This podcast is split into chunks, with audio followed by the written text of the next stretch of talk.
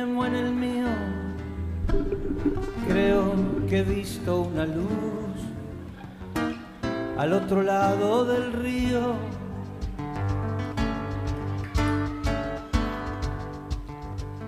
Buenos días, buenas tardes, buenas noches. Sean bienvenidos amigos en otro programa más de literatura, poesía y canto, siempre por Radio Punto Latino Sydney y Radio Sortalito de, Salta, Argentina, y emisora Guardabosques de así de, Montevideo, del amigo Salaberry. Les habla Julia Bugallo y Susana Di Llorio. Buen, bienvenidos a nuestro programa, otro jueves de literatura, poesía y canto. Bueno, vamos a hablar de el 26 de enero, Día de Australia, este, que es muy, hay mucha controversia, pero bueno, vamos a hablar un poquito sobre eso. ¿Es Día de Australia o Día de Invasión? El significado del Día de Australia ha evolucionado desde su inicio a principios del siglo XIX. Hoy en día muchos creen que este Día Nacional de Celebraciones debería ser para celebrar y respetar a los pueblos indígenas y su historia. Es el Día Nacional de Australia que conmemora el 26 de enero de 1788, cuando el capitán Arthur Phillip levantó la bandera de Gran Bretaña y proclamó una avanzada colonial del Imperio Británico en Port Jackson, ahora conocida como Sydney Cove. No fue hasta 1994 que todo el país comenzó a celebrar el Día de Australia el 26 de enero, con un día festivo nacional. Para muchos es un día para pasar en eventos comunitarios o en una barbecue con la familia, amigos y un juego de cricket en el patio trasero. En realidad em, es, se conmemora, ¿verdad? Porque eh, mucha gente se siente ofendida si se celebra. Entonces, eh, celebrar es algo este, alegre, pero conmemorar es recordar. Así que yo pienso que conmemorar eh, no es este.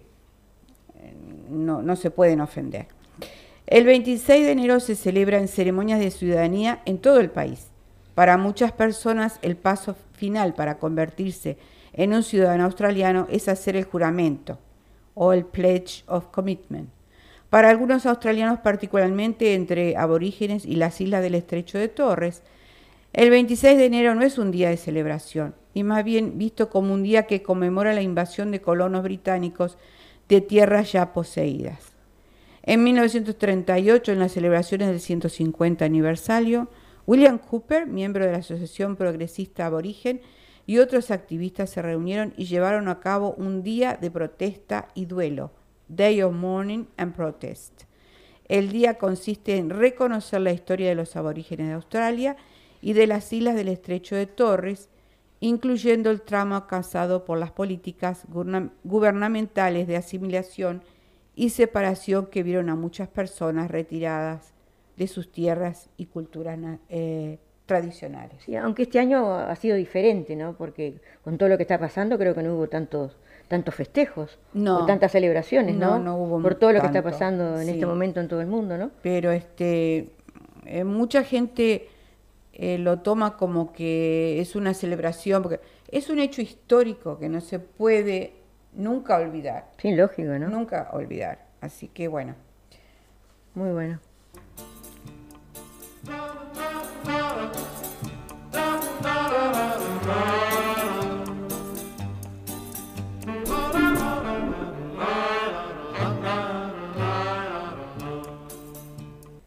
Bueno, sigamos un poquito con este programa de literatura, poesía y canto en el día de hoy.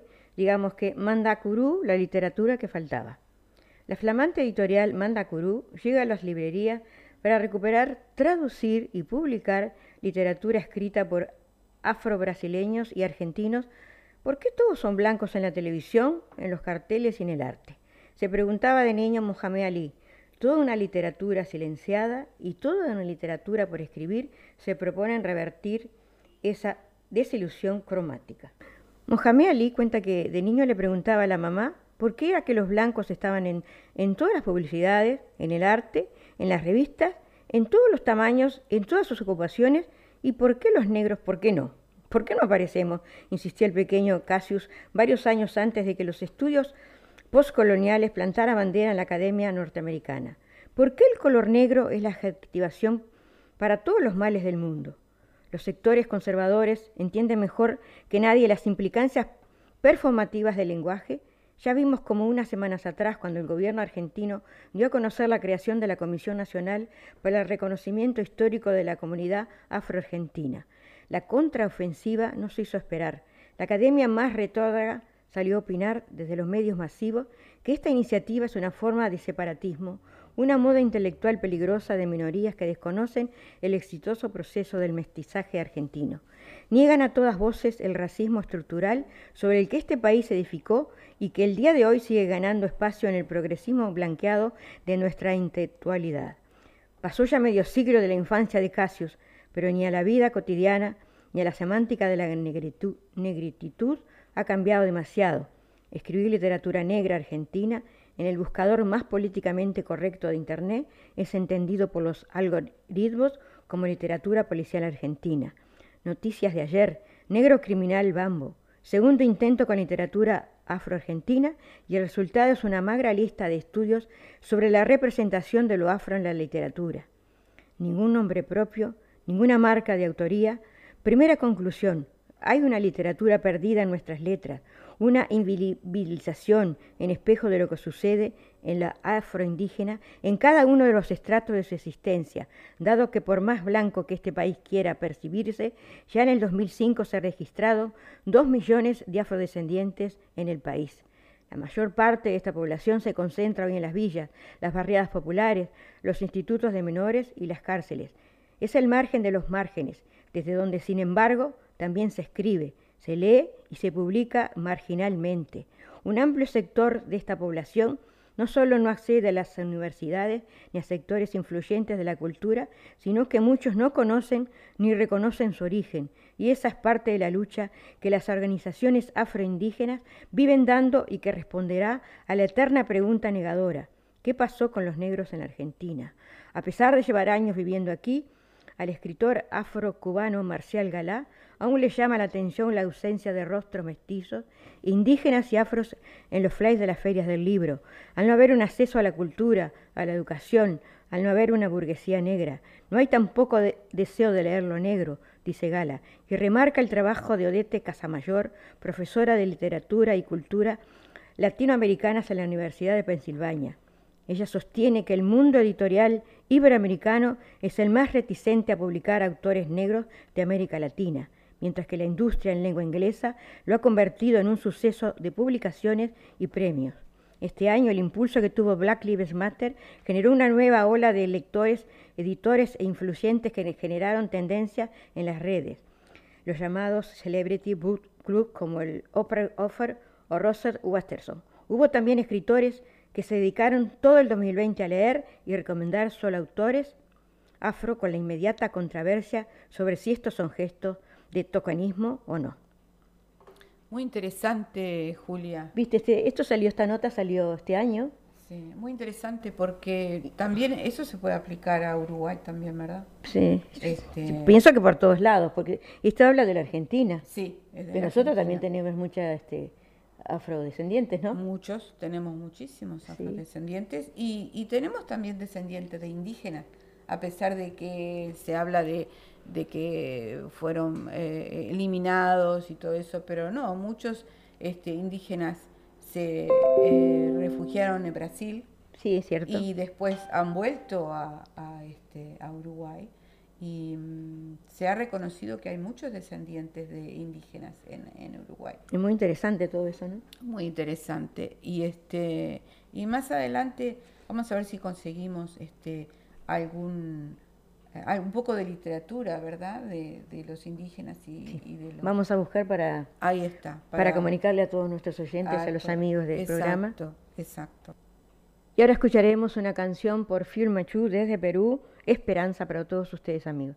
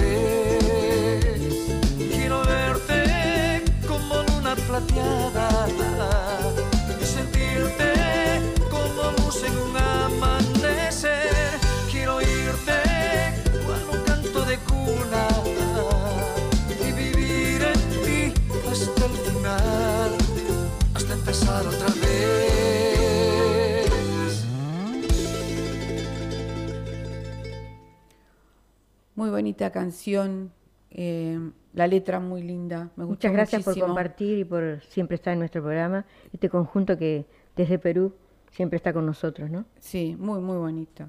Bueno, y a continuación, Julia, vamos a tener un, un poema este, de mm, José Licidini Sánchez, miembro de la UNESCO, ciudadano ilustre de, de Minas La Valleja, una persona que siempre está colaborando con nosotros, ¿verdad? Y mm, su poema se titula Tirando Banderas.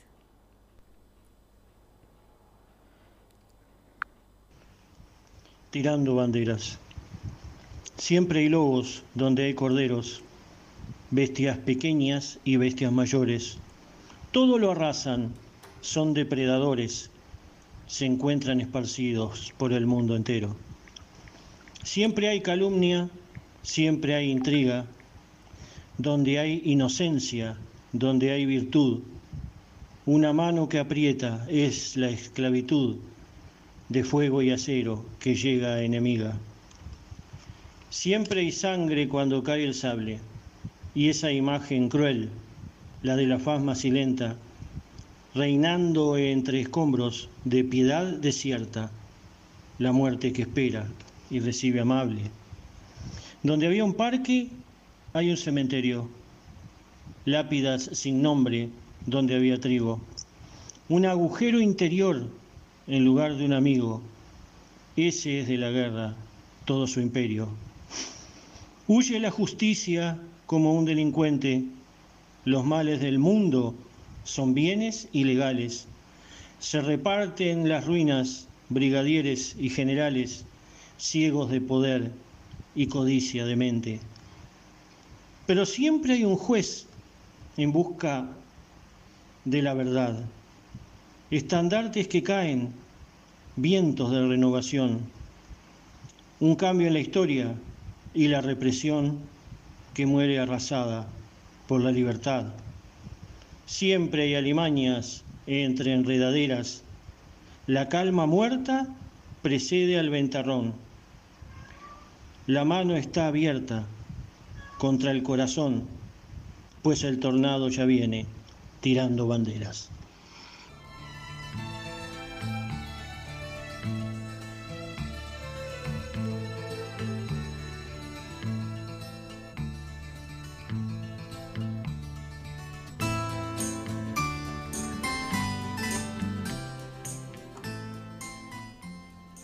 Bueno, y ahora, este, como seguimos hablando de Australia, ¿verdad? Vamos a hablar un poco de un autor australiano, eh, Henry Lawson.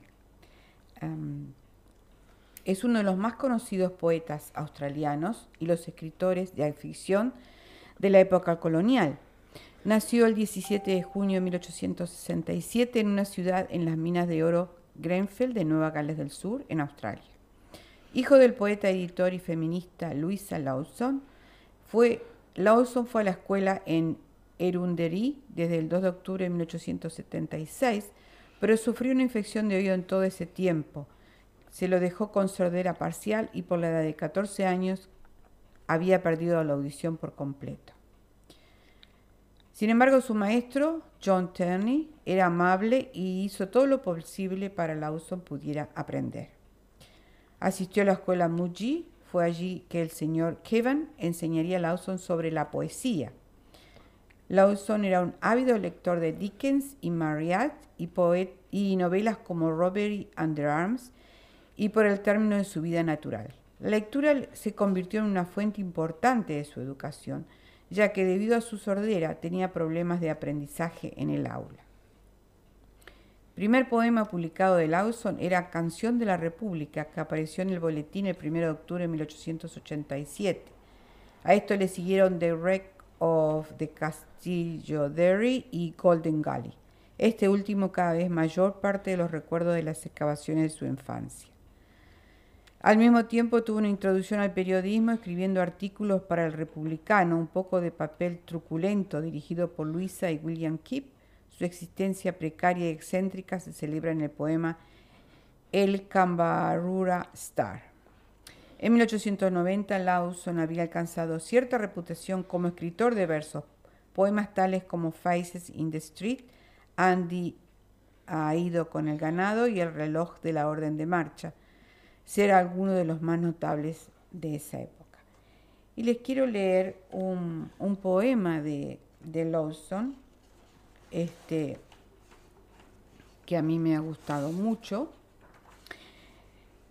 Se titula Los poetas de la tumba. Ya he leído muchos poetas que muertos desean estar. Es tiempo de probar una ley para hacerlos desterrar. Bueno sería que les dieran la mortaja exigida a estos bardos del llanto de la ilusión perdida. Escriben de la vida sus horrores y disgustos, Solo hay paz y descanso cuando hablan de sepulcros. Que el hombre es polvo afirman y que morirá, que el hombre es un puñado de tierra. ¿Qué tiene de novedad? Algo que olvidaron decir, escribámoslo aquí mismo. Hay hombres hechos de lodo, pero otros son de granito. Mientras unos se quejan, otros tratan de ayudar. Los primeros quisieran estar descansando en paz. Entre la cuna y el féretro hay mucho que hacer. La satisfacción se alcanza si tratas de hacerlo bien. Verdad indiscutible es lo que afirmo aquí. Un hombre vivo más vale más que bajo tierra mil. Aún así, mientras el mundo exista, que no nos quede duda. Lamentos escucharemos de los poetas de la tumba. Y aunque los tipos estos en tumbas quieren ya estar, desde antes se preocupan porque cuiden el lugar. A mí no me importaría una vez enterrado ver por ahí ratones o una vaca pastando. Algún día he causado cada vez que me voy, algún daño he causado cada vez que me voy, una pesada lápida no hará un daño mayor. Los carcomidos versos me han hecho renegar. No hay duda por mi parte, prefiero vivir y pelear. Aunque la fortuna se ría de mí o me haga trapezar, trataré de hacer suficiente bien antes de terminar. Luchemos por lo que vale la pena, hagámoslo realidad. Ya no podremos hacerlo cuando nos lleven a enterrar. Muy lindo. Bastante interesante. Está, está muy, muy bien puesto y se puede aplicar ahora, ¿verdad? En, en, el tiempo en que vivimos. exactamente. Muy bueno, muy bueno. Exactamente. Y ahora tendremos un poco más de música, Julia. Sí, cómo no. Este, Raúl Briseño un gran colaborador nuestro también, con la canción Me está llorando el corazón.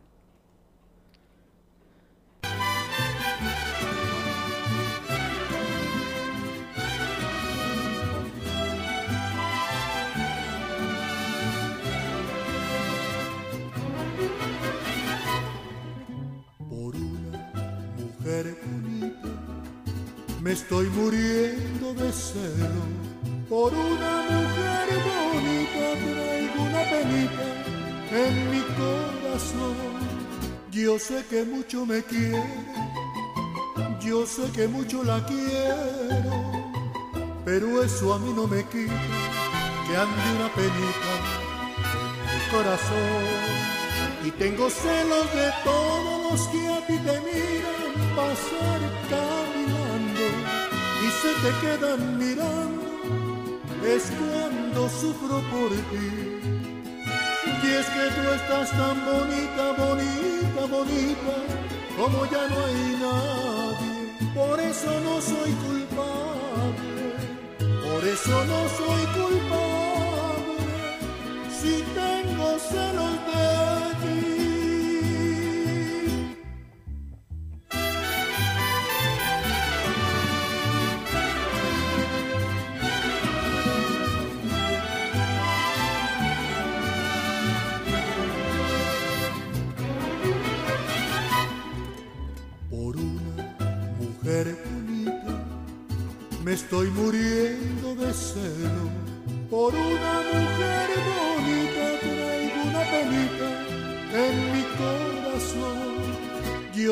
mucho me quiere, yo sé que mucho la quiero, pero eso a mí no me quita que ande una penita en mi corazón. Y tengo celos de todos los que a ti te miran pasar y se te quedan mirando, es cuando sufro por ti. Y es que tú estás tan bonita, bonita, bonita, como ya no hay nadie. Por eso no soy culpable, por eso no soy culpable. Si tengo celos de ti, si tengo celos de ti, si tengo celos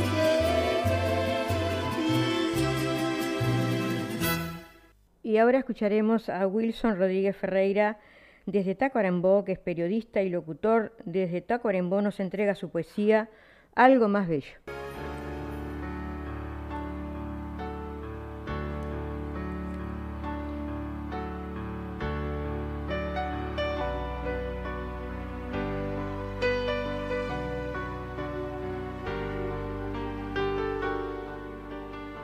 Me llamo Carlos Wilson Rodríguez soy uruguayo, vivo en la ciudad de Tacuarembó, al norte de mi país. De mi libro Desenamorándome, el poema ¿Existe algo más bello? Me pregunto cada día al despertar a tu lado, hoy que el tiempo ha pasado y aún compartes mi vida, eres luz Eres poesía, eres tantas cosas bellas. Eres de mi día el sol, de mi noche las estrellas.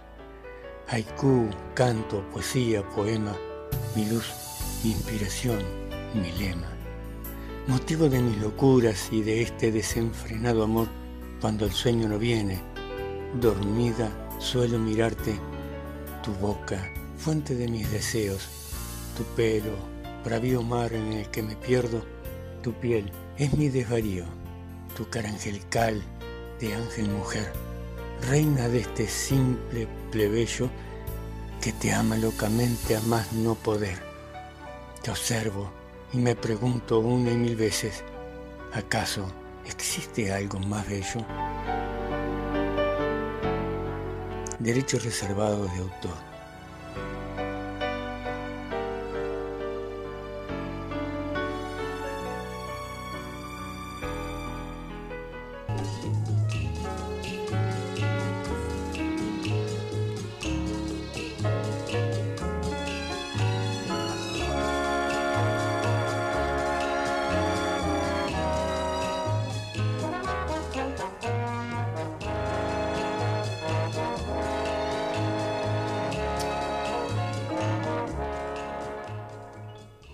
Continuando con este programa en el día de hoy, hablaremos un poquito de Lucía Berlín, la autora estadounidense que venció al olvido. Se cumplen 30 años desde que la escritora Lucía Berlín ganó el American Book Award, uno de los premios literarios más importantes. Ella, la autora que es mejor supo narrar al mundo íntimo, ganó ese premio y quedó olvidada desde hace pocos años, cuando apareció una rendición de Manual para las Mujeres de la Limpieza, un libro de cuentos. Además, hace poco conocimos aún más esa vida doméstica que la obsesionaba gracias a Bienvenida a Casa, una compilación de textos inéditos y autobiográficos que salió recientemente por la editorial Alfaguara. Durante los últimos meses, quedarnos en nuestras casas en medio de una pandemia fue y es la llave de la supervivencia. Mientras más tiempo pasamos encerrados, hay más probabilidades de que no contagiarnos el nuevo coronavirus. Encerrarse es algo así como sinónimo de salvación, pero el mundo doméstico no es para todo el mundo igual. No todos tenemos el mismo confort en el living ni los mismos electrodomésticos. Además, para algunas personas, quedarse encerradas puede significar incluso correr un riesgo. Para la escritora Lucia Berlir, quedarse en su casa podría ser realmente peligroso, por lo menos durante su infancia, o quizás no lo era, pero esa era la sensación que transmite Bienvenida a casa. La autora nació en Alaska en 1936 y falleció en California en el 2004. Murió sin mucho dinero, viviendo en el garaje de uno de sus hijos y después de afrontar un cáncer de pulmón durante tres años que la dejó pegada a un tubo de oxígeno. La vida de Berlín está reunida en este nuevo libro.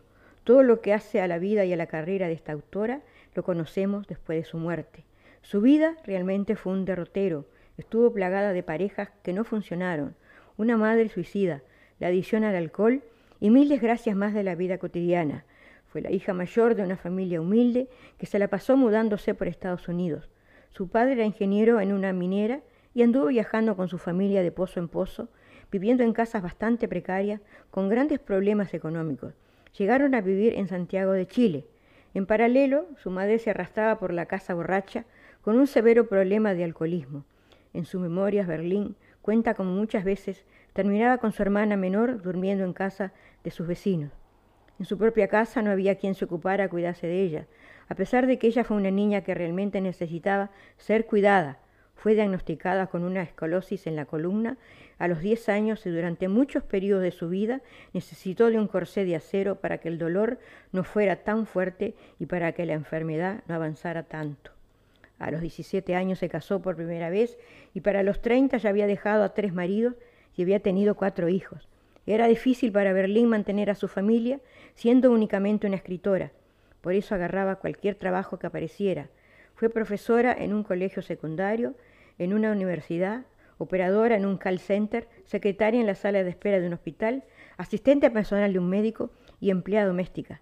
Siempre en paralelo escribía sus cuentos y criaba a sus cuatro hijos. Además, bebía y fumaba mucho. De todos modos, esas pequeñas o grandes tragedias, según el punto de vista de su mundo cotidiano, la llenaron de material para escribir sus historias. Escribió 77 cuentos a lo largo de su vida, en los que finalizó todos los obstáculos que atravesó a lo largo de su vida. lo que ella misma se puso y los que le pusieron. Sin embargo, no todo lo que hizo fue publicado. Parte de esa obra se reunió en tres volúmenes. Ninguno de esos libros fue traducido al español, a pesar de que el primero ganó el American Book Award. Después del galardón, la obra de Berlín pasó al olvido. La clave de la literatura de Berlín es el mundo doméstico, textos escritos en primera persona, escenas de la vida cotidiana, personajes, algo locos y traumados por su propia rutina, Ahora, culpa de la pandemia, algunas personas se inventan rutinas para no enloquecer durante el aislamiento social. Trabajan, leen y se ejercitan en horarios específicos y dentro de la casa. Se obligan a mantenerse productivos para fingir que todo marcha bien o que la vida es más o menos normal. El hogar, en ese contexto, no parece ser un buen lugar para buscar historias, sino para refugiarse y negar lo que pasa en la calle. Clases de yoga por Zoom, vivos de Instagram, personas que pintan paredes o arreglan el jardín, cientos de panes de, masa madre. ¿Qué historia se habría inventado Berlín durante esta pandemia si hubiese estado viva? Muy interesante. Qué tragedia la vida de esta escritora. ¿eh? La verdad, y eso de que de tan pequeña tenía ese problema en la columna, ¿verdad? Tenía que andar con un corsé de los 10 años, dice. Y que la madre no... Borracha. Ay, qué horrible. La verdad que pasó. Y sin embargo siguió escribiendo siempre. Sí. Hizo cualquier trabajo que eh, yo me he dado cuenta que muchos escritores, eh, artistas, poetas, pintores, han tenido una niñez muy difícil y, y, eso los ha llevado a tratar de, mejorar y tratar de hacer algo. Y seguro, porque eso lo supera, narrando sus cosas, sus, sus, historias, y los ayudas eh, en todo sentido, ¿no? Claro. Porque algo tenés que hacer para, para Para superarte. Sí, para superarte además. Sí, es verdad, sí. Muy interesante.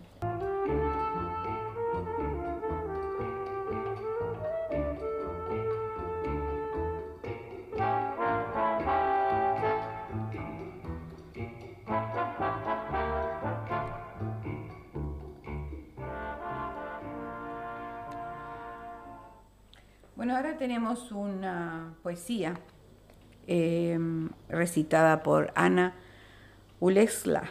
Em, este, es de La Rioja, Argentina. Es una gran colaboradora nuestra también, eh, la cual agradecemos mucho. Y el título del poema es En busca del infinito.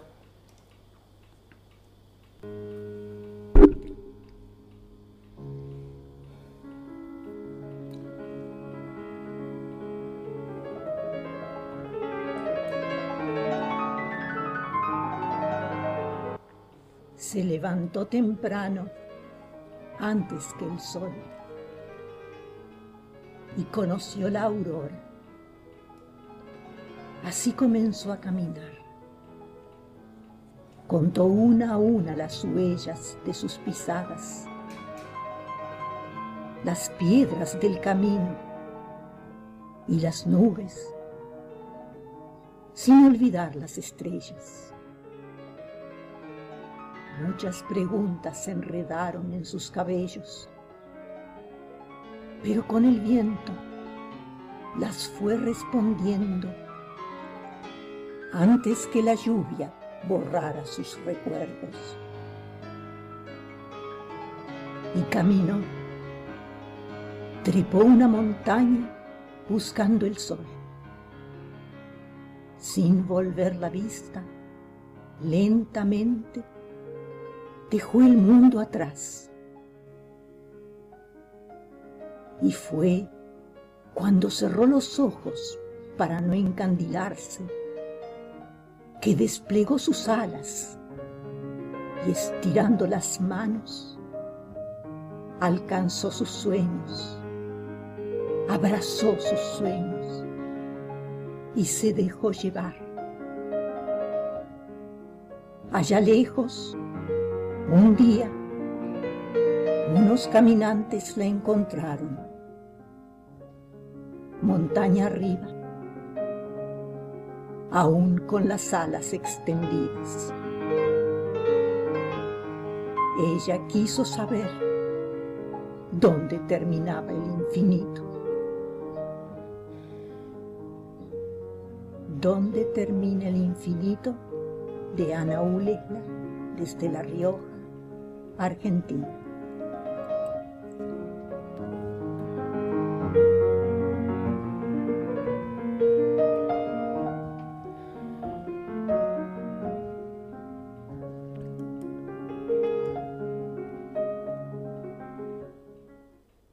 Bueno, muy original el poema, ¿verdad? Esta, esta señora escribe muy bonito y este, la verdad que disfrutamos mucho de sus poemas.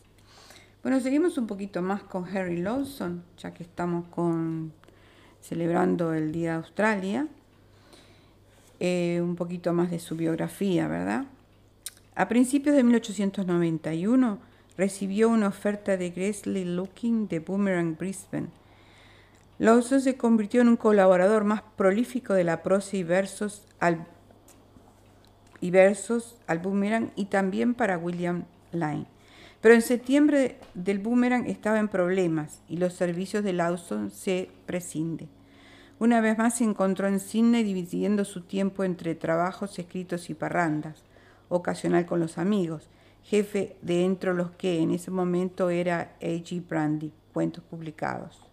Su primer cuento publicado, Compañero de su padre, en el Boletín diciembre de 1888, había dado atisbo de su extraordinaria capacidad como escritor de cuentos. En 1891, una serie de sketches junto con la magnífica La mujer del arriero había dado totalmente la promesa inicial. Eh, J.F. Archibald le sugirió hacer un viaje interior a cargo del boletín. Con cinco peons y un billete de tren a Burke, salió en septiembre de 1892 de lo que iba a ser uno de los viajes más importantes de su vida. En 1895 se contrató a publicar dos libros con Angus y Robertson. En 1896 se casó con Bertha Brett Lawson Jr., hija de Bertha Brett, el socialista prominente. El matrimonio fue desestimado debido a la adicción al alcohol de Lawson. Tuvieron dos hijos, eh, Jim y su hija Berta. Murió de una hemorragia cerebral en Abbotsford, Sydney, en 1922. Se le dio funeral de Estado. Lawson fue la primera persona que se le, concede un funeral de Estado tradicionalmente reservada a los gobernadores, presidentes de tribunales supremos, etc., por el hecho de haber sido un ciudadano ilustre fue enterrado en el cementerio de Waverley. Eh, una lástima, ¿verdad? Que mm, incluso la esposa lo tuvo que mandar a la corte porque eh, abusaba de ella, mm. ¿no? Eh, por el alcohol. Así que, mm, quién sabe si él no hubiera tomado, capaz que hubiera hecho mejores este, o más, más cantidad. Seguro. este, hubiera sido más prolífica su producción, ¿no? Pero bueno, este, así es. Son seres humanos como todos Son seres humanos como todos nosotros, exacto. ¿Mm?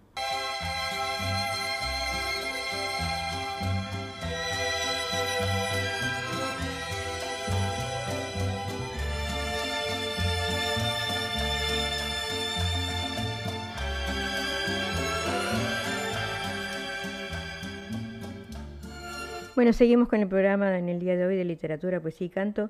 Esto no es precisamente literatura, pero es una cosa interesante. Dice que descubren que los primeros pobladores de América iban acompañados de sus perros. Las primeras personas que cruzaron a las Américas antes de hace 15.000 años, que eran de ascendencia del noroeste de Asia, iban acompañados de sus perros.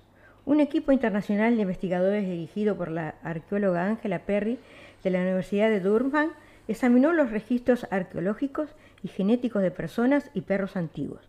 Los investigadores aseguraron que este descubrimiento sugirió que la domesticación de los perros probablemente tuvo lugar en Siberia antes de hace 23.000 años. Las personas y sus perros finalmente viajaron hacia el oeste, hacia el resto de Eurasia y hacia el oeste, hacia las Américas.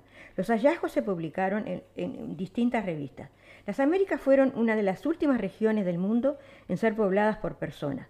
Para entonces los perros fueron domesticados de sus antepasados lobos y probablemente estaban desempeñando una variedad de roles dentro de las sociedades humanas. Ángela Perry, del Departamento de Arqueología de la Universidad de Durham, dijo, ¿cuándo y dónde surgieron preguntas en la investigación sobre la domesticación de perros?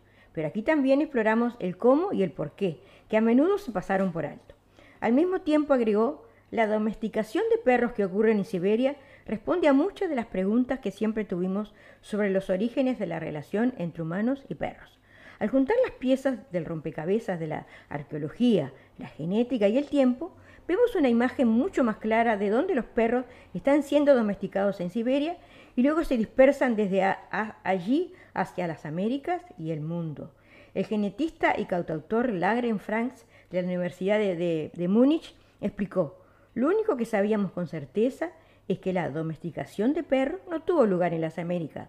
Por las firmas genéticas de los perros antiguos, ahora sabemos que estuvieron presentes en algún lugar de Siberia antes de que la gente emigrara a las Américas. El contactor, el profesor Gregor Larsson de la Universidad de Oxford, agregó, los investigadores han sugerido previamente que los perros fueron domesticados en Eurasia, desde Europa hasta China y muchos lugares intermedios. La evidencia combinada de humanos y perros antiguos está ayudando a refinar nuestra comprensión de la historia profunda de los perros y ahora apunta a Siberia en el oeste de Asia como una región probable donde se inició la domesticación de perros. Es interesante, ¿no? Literatura, pero yo no lo sabía todo esto, no sé. Bueno, Julia, pero podríamos, así como la otra vez leíste poemas a los gatos, Podríamos buscar poemas a los perros. No, no, estos no son poemas. No, pero debe haber, debe haber poemas a los perros. Es una cosa interesante que... me pareció que, era para leer a, todos los oyentes de, nuestro programa, ¿no? Sí, sí. Para cambiar un poco, ¿no? Siempre de... Que hay cosas interesantes en la parte de la literatura, ¿no? Que son importantes, que uno no sabe, ¿no? Compartir con, los oyentes. Eh, es interesante y... Eh, pues se puede decir que parte de literatura, porque eh, bueno, eh, la persona que escribió el artículo... Y es de este, de este año, ¿eh? De este año, no es de, años atrás. la este persona que escribió el artículo está haciendo literatura, ¿o no? así que bueno, así que estamos. Bueno, seguimos con el programa. Ahora tendremos a Emilio Porley, uruguayo, residente en Australia, cantautor, con su tema Cómo han pasado los años.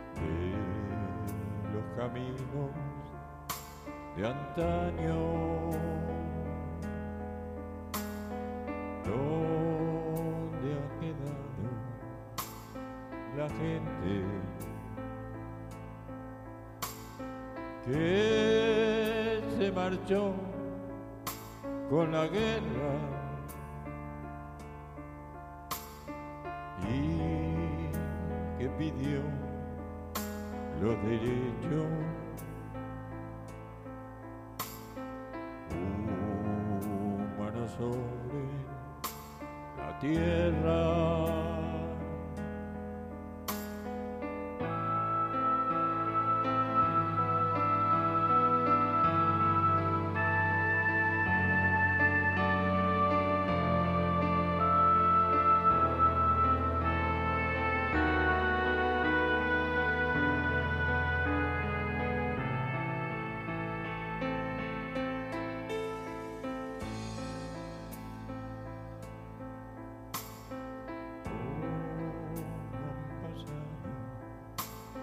Los años. Que me alejaron del pueblo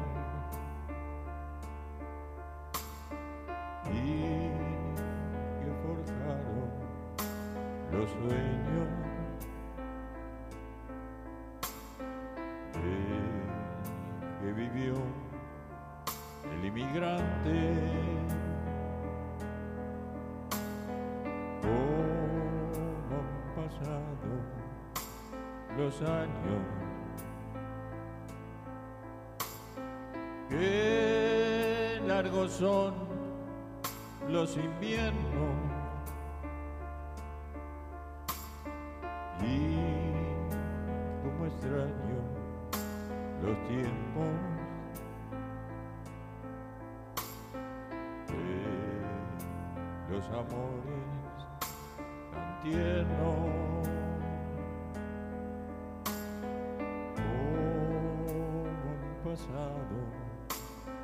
años.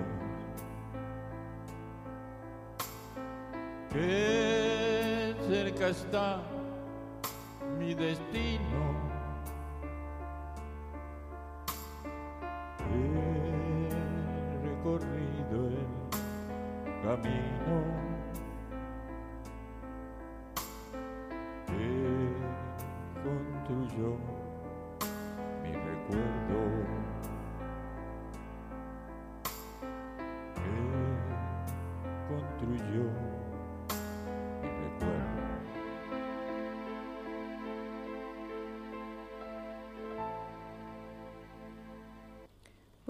vamos a hablar de Julia de Amanda Gorman. Es la historia de la joven poeta que recitó para Biden. Amanda Gorman, la joven 22 años elegida por la primera dama Jill Biden para intervenir con un poema en la ceremonia de posesión de Joe Biden, tenía tartamudez de niña, algo que comparte con el nuevo presidente de Estados Unidos, quien aún tiene dificultades para expresarse con fluidez. En 2014, Gorman fue nombrada la primera poeta joven laureada de Los Ángeles y tres años después en la primera joven poeta laureada nacional y ha dicho que sueña con ser presidente de su país. Nacida en Los Ángeles en 1998, fue criada por su madre, la maestra de escuela Joan Wicks, con sus dos hermanos. Tiene una hermana gemela, Gabriel, que es activista. Amanda era una niña rara que disfrutaba leyendo y escribiendo, motivada por su madre. Estudió en New Roads, una escuela privada en Santa Mónica, y en su último año recibió una beca universitaria de la Milken Family Foundation y siguió la carrera de sociología en Harvard College. En el 2017 ganó una, sub- una subvención de 10 mil dólares de la empresa de medios OSI como parte de los OSI Genius Awards. Ese mismo año fue el primer autor en aparecer en el libro del mes del XQ Institute, sorteo mensual para compartir los inspiradores libros favoritos de la generación Z. Escribió un tributo a los atletas negros para Nike y tiene un contrato con Vikings Children's Books para escribir dos libros ilustrados para niños. Participó en la apertura de la temporada literaria de, la Biblioteca del Congreso, ha leído su poesía en MTV y la Biblioteca y Museo Morgan y adquirió su poema In This Place, An American Lyric, y lo exhibió en el 2018 junto a obras muy importantes. Publicó su primer libro, The One for Whom Food is Not Enough, en el 2015 y publicará otro libro ilustrado, Change Things, a finales de este año. Su obra se centra en temáticas de opresión, feminismo, raza y marginación, así como en la diáspora africana. Pero además fundó la organización sin fines de lucro One Pen, One Page, que dirige un programa de liderazgo y escritura para jóvenes. En mayo del 2020, la joven socióloga y poeta apareció en un pi- episodio de la serie web Some Good News, presentado por John Kariski, donde conoció virtualmente a Oprah Winfrey y emitió un discurso de graduación virtual para aquellos que no pudieron asistir a las ceremonias físicas debido al COVID-19. El miércoles pasado, en el Capitolio en Washington, durante el acto de investidura de Biden, la joven leyó su poema The Hill We Climb, la colina que subimos, que dice así. Hemos visto una fuerza que destrozaría nuestra nación en lugar de unirla. Destruiría nuestro país si eso significaba retrasar la democracia, y este esfuerzo estuvo a punto de tener éxito. Aunque la democracia puede ser periódicamente retrasada, nunca puede ser permanentemente derrotada. En esta verdad, en esta fe confiamos, porque mientras tengamos nuestros ojos en el futuro, la historia tiene sus ojos puestos en nosotros. Es fantástico, ¿verdad? Una chica tan joven, y que haya, hecho, haya hecho tanto y lo importante que ha sido reconocida, porque muchas veces tenemos gente que hace cosas magníficas y, no se le reconoce nadie. Cierto. Eh, o sea que, bueno, afortunadamente este, ella ha sido reconocida, ¿no? 22 años y tiene un futuro brillante. Tiene mucho para dar todavía. Y ahora escucharemos a Ana Ulesla de La Rioja, Argentina, con su poema Pisadas en la Noche.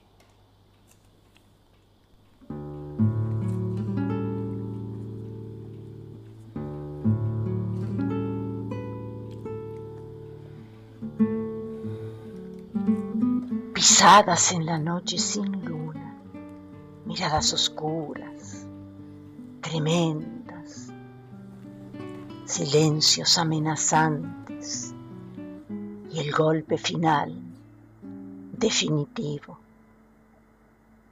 tan simple, tan complejo, evadirse de las redes tejidas, hiladas, deshiladas, enredadas, donde el lugar y el tiempo se pierden y el cerebro se oscurece. El grito queda en el pozo, muy profundo, muy lúgubre, y las miradas se oscurecen, siniestras. Basta. Aún así, escala el siguiente peldaño y la puerta que golpea y un escalón más. Basta. Y cuando llegue el último peldaño, ya no sientes nada. Pasaron los años y un día algo te golpea como una bola de luz y todo vuelve a la memoria. Abuso, pisadas en la noche de Ana Ulesla, desde La Rioja, Argentina.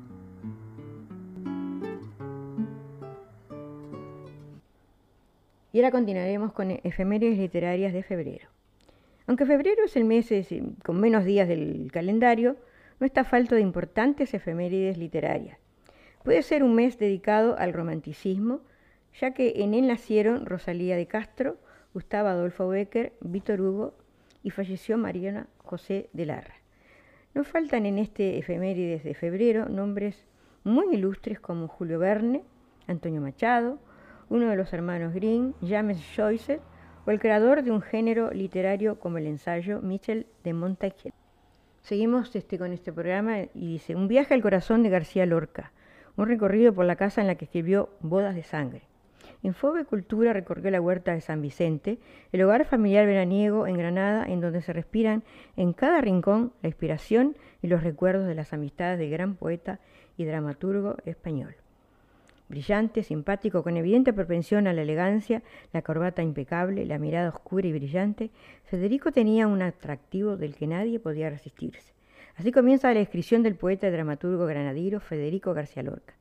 El cineasta Luis Buñuel, en sus memorias Mi último suspiro, quien junto a él y a otra estirpe de artistas como Salvador Dalí y el también poeta y pintor Rafael Alberti, encarnan uno de los movimientos culturales más relevantes que ha existido en España en la generación del 27.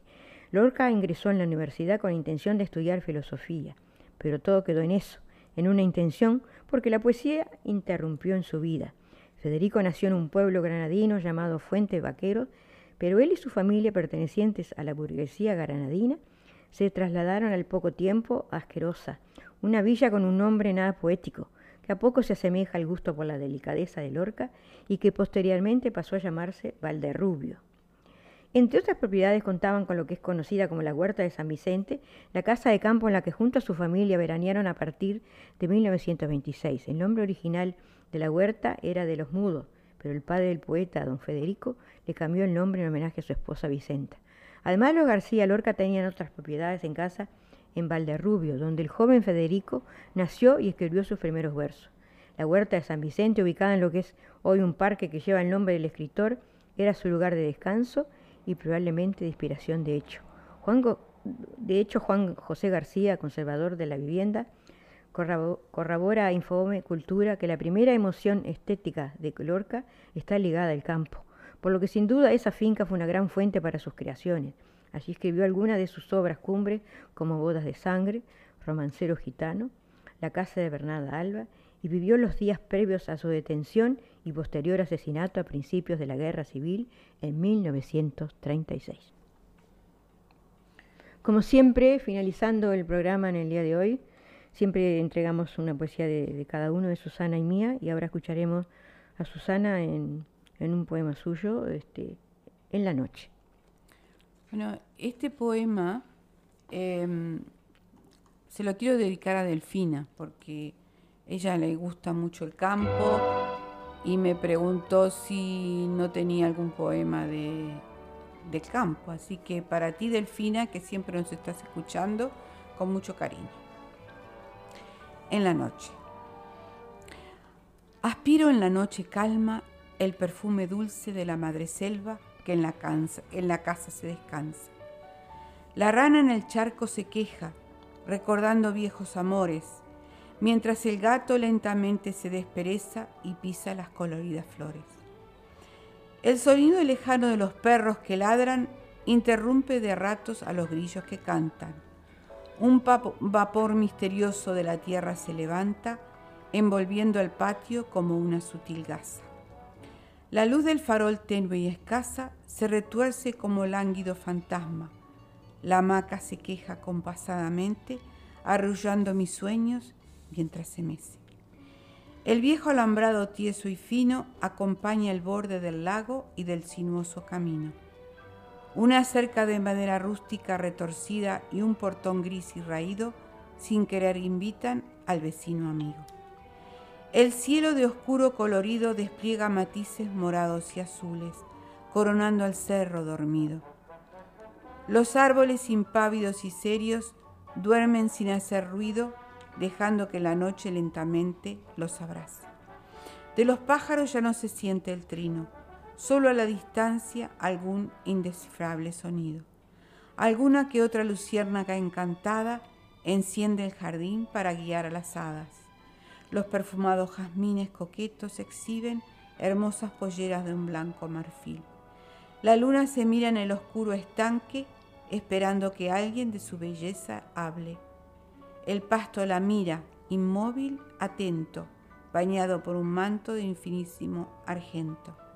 Noche en el campo, lejanos recuerdos, indescriptible encanto que en el corazón llevo. Bueno, este poema es inédito. Este poema lo, eh, nunca lo leí ni, ni, fue publicado, así que... Es una primicia para Es una primicia para el programa. muy bueno, está bien. Y ahora, Julia, te toca a ti. Sí, vamos a entregar un poema cortito titulado Soledad. Adelante.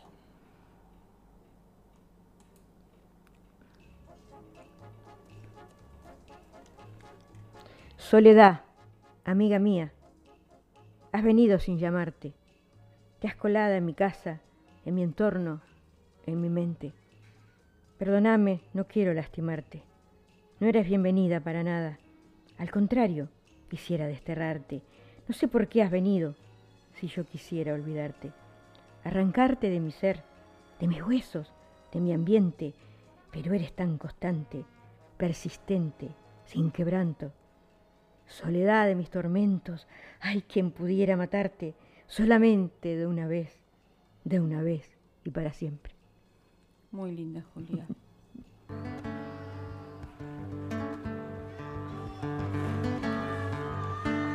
Clavo mi remo en el agua, llevo tu remo en el Y así vamos llegando a otra finalización de este programa, Literatura, Poesía y Canto. Esperemos que haya sido el agrado de todos ustedes y agradecemos a todos los, los poetas que han colaborado y a todos los cantantes, como así también a la radio Torsalito de Salta del amigo Chango Namahuel, como así también a la radio eh, emisora Guardabosque del amigo Ricardo Salaberry. Este, esperamos que haya sido del agrado de, vosotros, de todos ustedes, como ya dijimos anteriormente. Y bueno, nos despedimos hasta el próximo jueves junto con Susana. Sí, este, eh, muchas gracias por escucharnos. Quiero decir que eh, recibimos muchos este, saludos eh, desde Uruguay, desde Nueva Caledonia. Eh, son mucha gente que escucha desde Australia, que nos escucha y, este, y nos apoya. Así que muchas gracias a ellos. Eh, no los podemos nombrar a todos, no quiero dejar a nadie en el tintero. Que nos dan aliento para seguir adelante. ¿no? Nos dan aliento para seguir adelante, exacto. Y este, bueno, el jueves que viene estaremos con ustedes otra Bueno, vez. cuídense y nos vemos el jueves si Dios quiere. Chau, chau, bye Chao. bye. Al otro lado del río.